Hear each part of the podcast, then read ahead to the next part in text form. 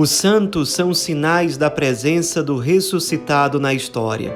Hoje, dia 23 de dezembro, celebramos São João Câncio.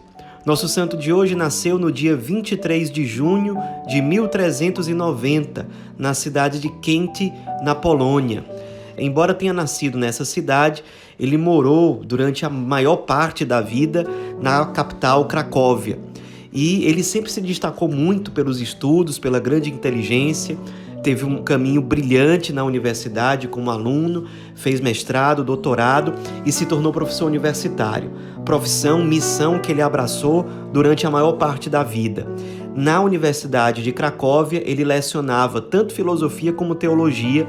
Era um grande professor, era muito querido, muito admirado pelos alunos, pelos colegas e ele costumava ensinar deve-se buscar o conhecimento não à luz de uma ciência fria e anônima, mas como irradiação da ciência suprema que tem sua fonte em Deus.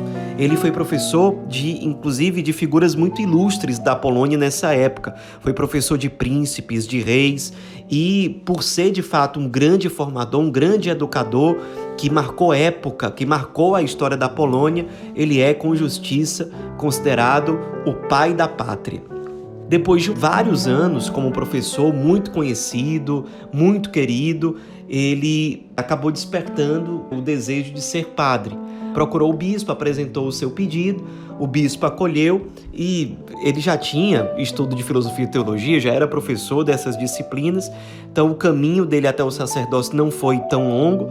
Ele acabou sendo ordenado, passou a servir numa determinada paróquia da Cracóvia mas ele nunca parou de ensinar, continuou dando aula na universidade, ainda como padre, e também se destacava muito em relação à sua vida interior. Tinha uma vida de oração muito profunda, muito intensa, era um homem dotado de muita sabedoria.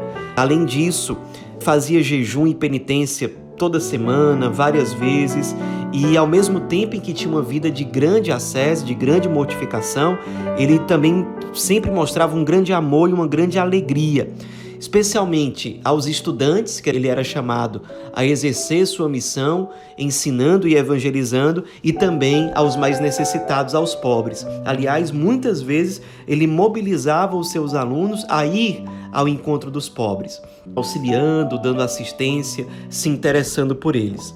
Outra coisa que destacava muito a figura de São João Câncio era o hábito que ele tinha de fazer grandes peregrinações. Ele convidava pessoas para acompanhá-lo, tinha um grupinho, inclusive de alunos e ex-alunos que sempre o acompanhavam onde ele fosse.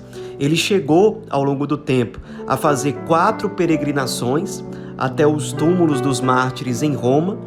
Especialmente, ele tinha veneração aos túmulos dos apóstolos Pedro e Paulo e também chegou a fazer três grandes peregrinações até a Terra Santa, quando ele foi descalço as três vezes a pé, desde a Polônia até a Terra Santa, mostrando um grande espírito de penitência.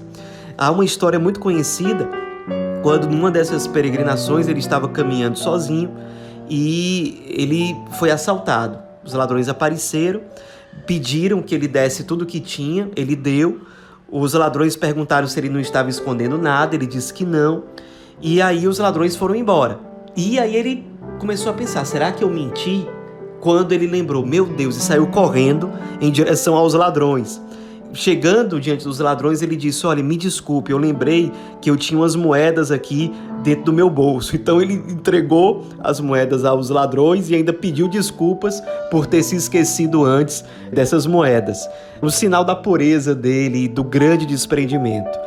Ele passou a vida se consumindo realmente ao magistério, ao sacerdócio, ao serviço aos pobres, às peregrinações que ele fazia e convidava outras pessoas a fazer também, até que ele começou a ficar com a saúde muito debilitada.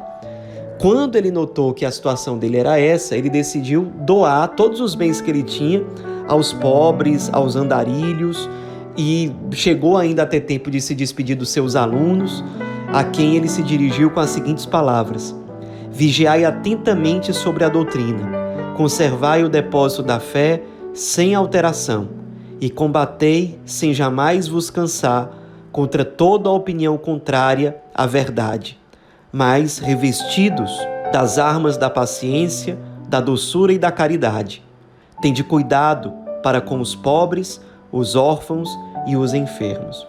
Seus alunos se emocionaram muito com essa despedida, viram nessas palavras uma espécie de raio-x do coração daquele grande sacerdote e professor, e ele acabou falecendo no dia 23 de dezembro de 1473.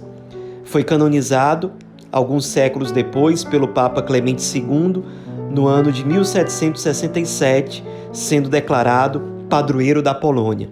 Aliás, numa das visitas do Papa São João Paulo II, ele se referiu com muita admiração a São João Câncio e chegou inclusive a consagrar uma capela dedicada a esse grande santo padroeiro daquele país.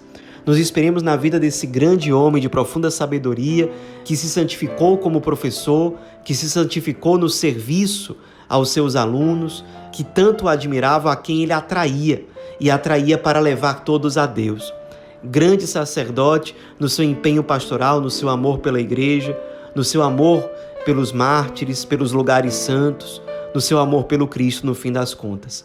Assim como ele, coloquemos todos os nossos dons a serviço do Cristo e dos irmãos. Amemos o Cristo acima de tudo e nos consumamos por amor a Ele. São João Câncio, rogai por nós.